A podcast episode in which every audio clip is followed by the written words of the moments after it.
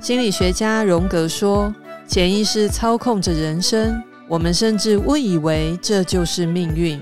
一旦潜意识被觉知，我们所谓的命运就开始改写了。”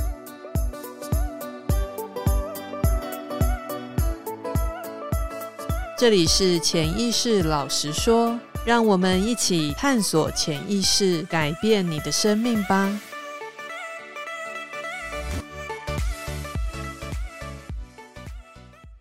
大家好，我是催眠师艾丽。今天潜意识老师说要来跟大家分享，为什么我会踏入催眠师的行列？催眠又帮助了我哪些呢？从小我就是一个很迷信的人，有一部分的原因其实是来自于爸爸，因为爸爸笃信道教，对于趋吉避凶这件事情是蛮执着的，所以农民历啊跟文公尺是他的基础配备。比方说今天家里要移动桌子椅子，不是说移就可以移哦。首先呢，农民历要先拿出来，要看看今天几时几刻是吉时，有没有对冲到家里的哪一个成员的生肖岁数。今天没有找到吉时，那就是看明天、后天、大后天的，不是吉时，可是不能动的哦。那在看完了吉时之后呢，接下来要看的就是桌子跟椅子它重新摆放的落点，再对应到墙壁九十度的连线，在 x x 轴跟 y 轴上面，不可以是凶数的距离。所以文公尺上面其实都会标示长度啊，跟对应的吉凶数，用来确认你摆放的距离是否在凶位。那文公尺呢，就是装潢师傅他会必备的一种可以伸缩的卷尺，所以拉开的时候会有咻的声音。那等你要把尺缩回去的时候，你去松开卡准，就会有啪的一声把尺整个收回去。所以当我爸爸开始要搬的时候，就会听到我爸开始拿着文公尺，一直听到他啪啪啪拉开又收回卷尺的声音。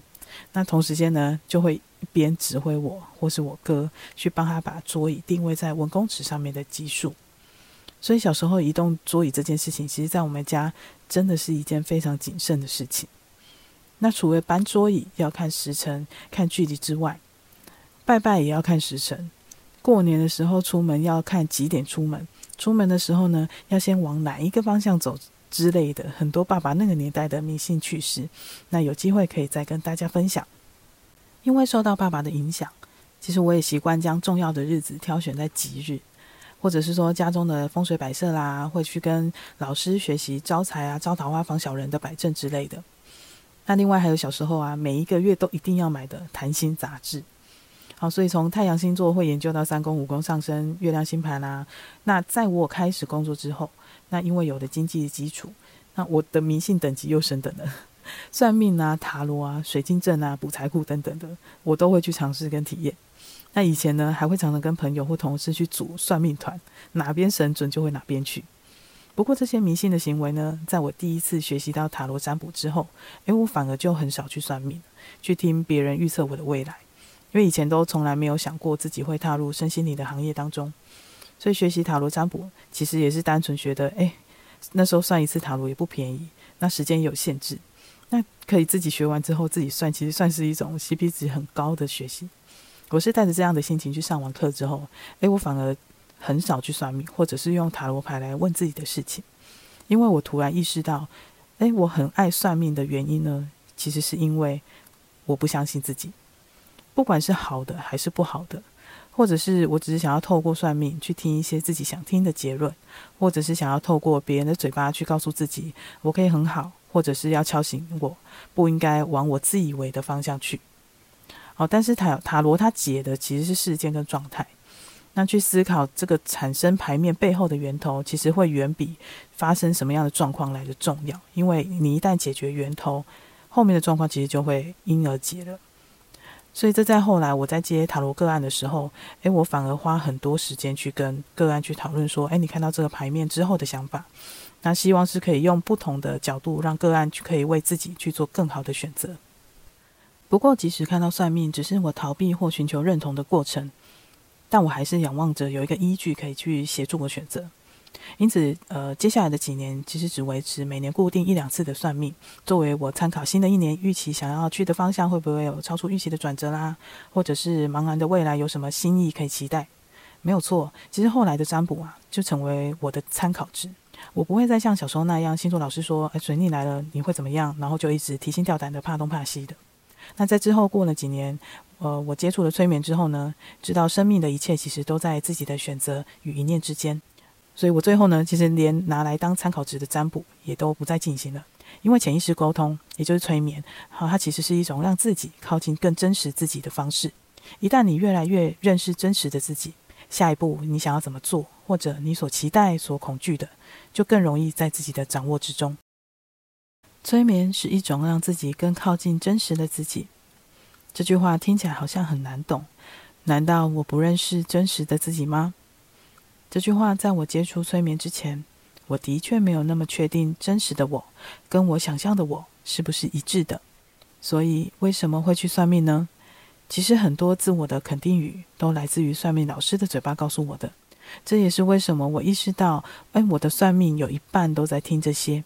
但我已经不想再听这些了。为什么要花三五千去听自己明明就知道的事情呢？我都会在心中这样问我自己。但接触催眠之后，让自己靠近真实的自己这件事情就变成了进行式。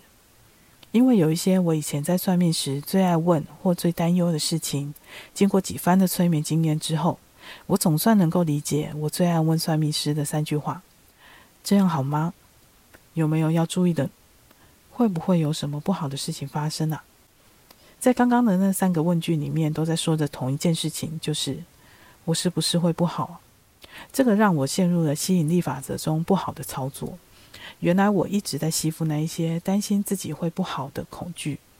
这个其实是对应到我自己的原生家庭当中，啊、不被爸爸妈妈称赞认同的关系，而导致于我无法认为自己的未来是安稳丰盛的。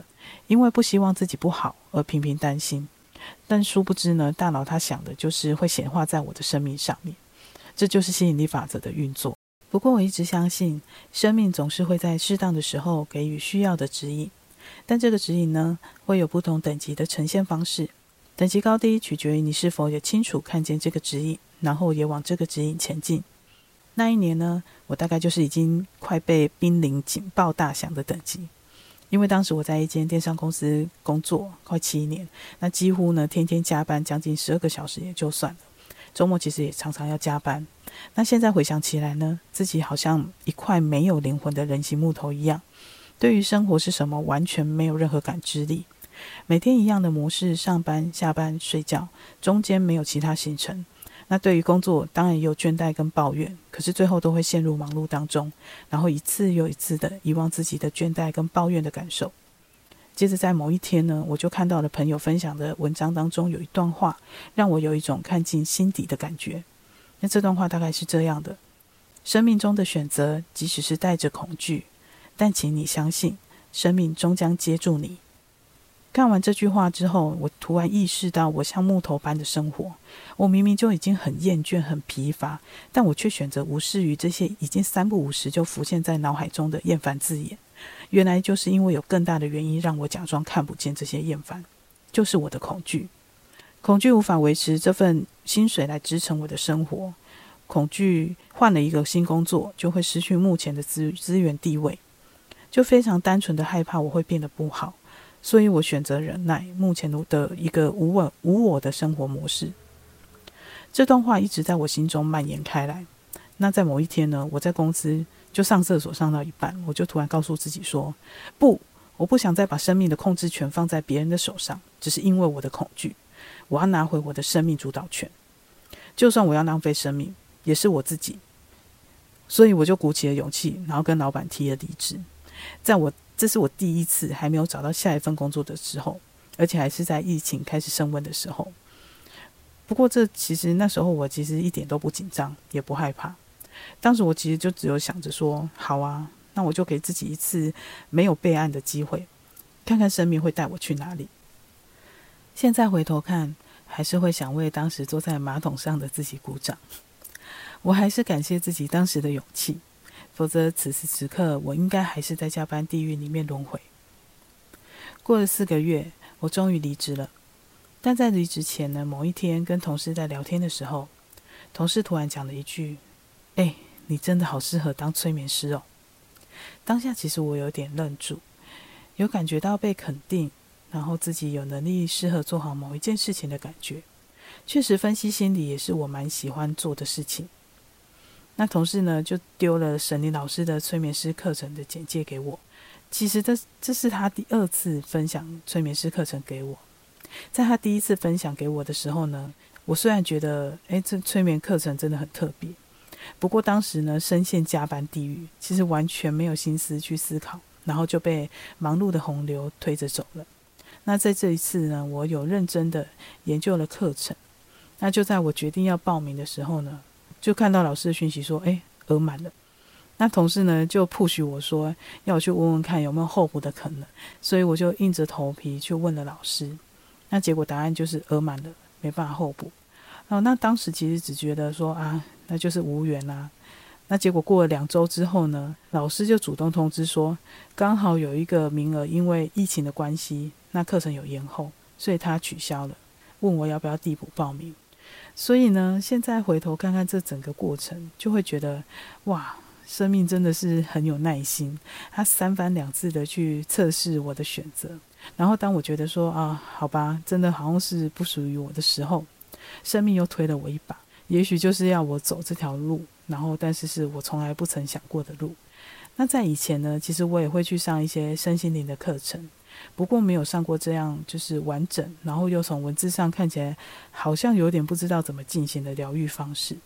不过因为我是一个麻瓜，我感应不到也看不到的一个标准麻瓜，所以有一套像塔罗牌那样，不是透过能量，而是透过逻辑跟感受细节的方式可以进行的身心灵的疗愈方法，然后是我决定成为催眠师的主要原因。但对于催眠，我是既期待又疑惑，这样的方式在坊间的能量疗愈可以有什么不同手法来协助个案？第一次被催眠的时候是在催眠课堂上，其实我很担心我无法进入催眠状态，因为我是心墙很高，总是习惯把情绪藏在很深水位的人。还记得那一次，因为紧张，整个过程我都可以感受到我全身是非常的紧绷僵硬。那种紧绷感呢，就像军官他在阅兵的时候，全身会成一直线的那种僵硬感。那一次的催眠主题是原生家庭。那催眠师呢，帮我用聊天引导的方式，好，先来到了国中教室。那我非常羡慕某一个国中同学，他总是可以很直接，不怕别人看法的讲出想讲的话，那做他想做的事情。我总是羡慕又钦佩他。可是呢，在现实生活中，我其实对于这位同学没有太大的想法，只觉得他是一个很做自己的人。可是进入到潜意识的时候，诶，原来我对于他的勇敢是非常的向往的。这一切的原因呢，都是因为我的父母啊，因为我一直迎合父母的喜好，想要寻求他们的关注，寻求他们的爱，所以没办法做自己。所以在那一次的催眠呢，一个重要的场景是在我小学五六年级的时候。哎，那时候呢，因为快母亲节了，那我想要好好的送一份好的礼物去送给我妈妈。那因为觉得很辛苦，所以我就看上了一组百货专柜的一个资生堂的保养品。那因为小学小学生没有什么钱，所以很努力的存了三四个月的零用钱，然后很开心的买下了那一组保养品。那我还记得去买的时候呢，还请柜姐帮我选一张很漂亮的包装纸。那我说我是要送给妈妈当母亲节礼物的。那我还记得我那时候存钱的那段时间，我只要有去补习，我就会跑去专柜上面偷偷看一眼我正在努力想要获得的礼盒。那我现在做到了，买了它之后呢，手上就拎着那一那一袋礼盒。那因为隔天才是母亲节，所以回到家之后，我赶快若无其事的收进抽屉里面。那隔天呢，很腼腆的从抽屉里面拿出来。那当着妈妈的面送给她，祝她母亲节快乐。那这时候呢，我就期待着妈妈打开礼物的时候，会跟我当时看到这个礼盒一样，眼睛会发亮，然后很开心的样子。那妈妈一打开之后呢，我的期待就落空了，因为我眼前的妈妈突然紧皱眉头，怒气冲天的问我说：“为什么要乱花钱？你是不是被骗？”那这一连串的生气痛骂，其实我整个是完全愣在原地，不知道怎么反应。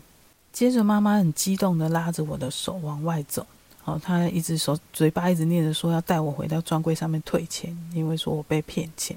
那其实妈妈那时候很高分贝的愤怒的语调，其实引来邻居婆婆妈妈们的注意。那他们就围过来，就问妈妈说怎么了？那我只看见我妈妈就是一直很激动，又很生气的说：“怎么会乱花钱，这么浪费买这个东西？”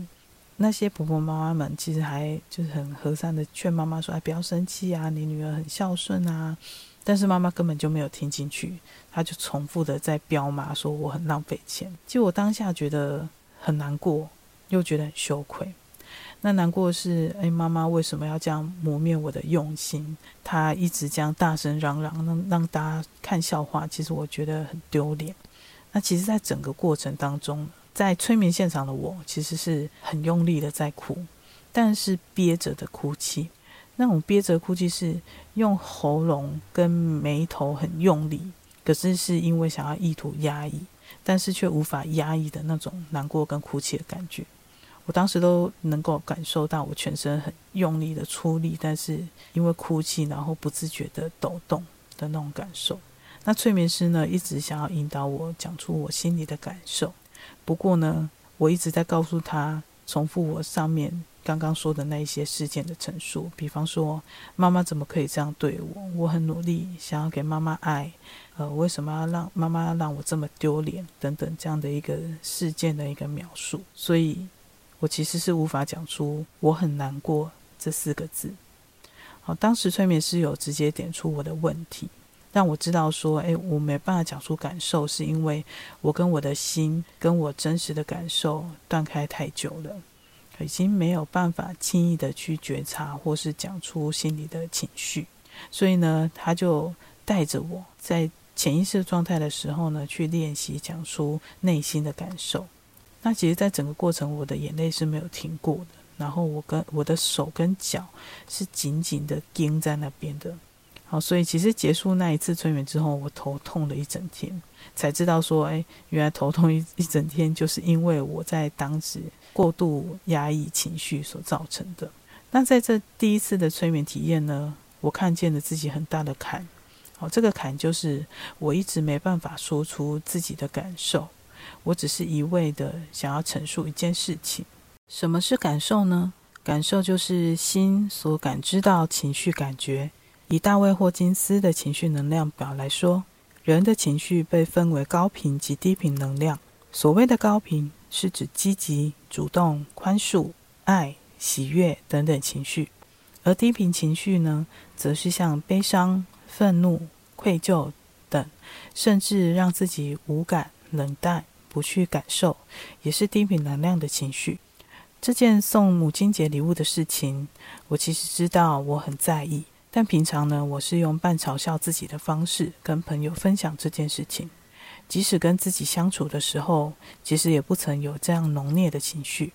我以为我对这件事情呢，早已随着长大而释怀，但在进入潜意识之后，才知道原来我在抗拒当时的难过与愤怒。我只是将情绪藏起来，外表装作不在意，但这样的情绪封闭，反而造成了我在生活中不能让自己成为情绪化的人，一直把情绪垃圾锁在我心里，不让情绪流动，所以久而久之，我就成了没感觉的人形木头。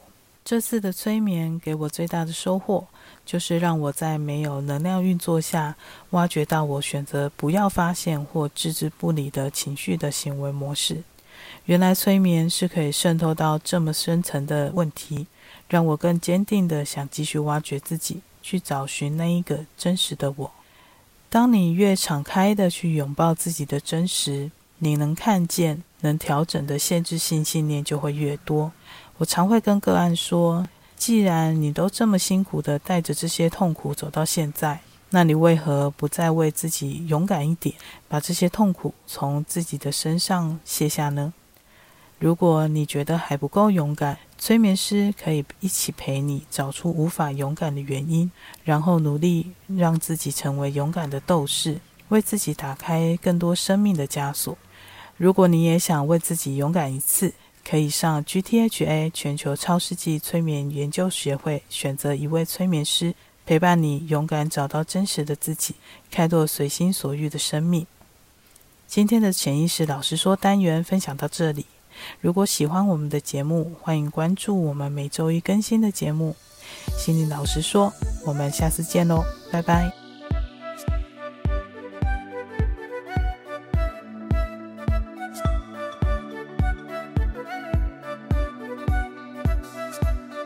每个月的第三周周一，欢迎您准时收听《潜意识老实说》。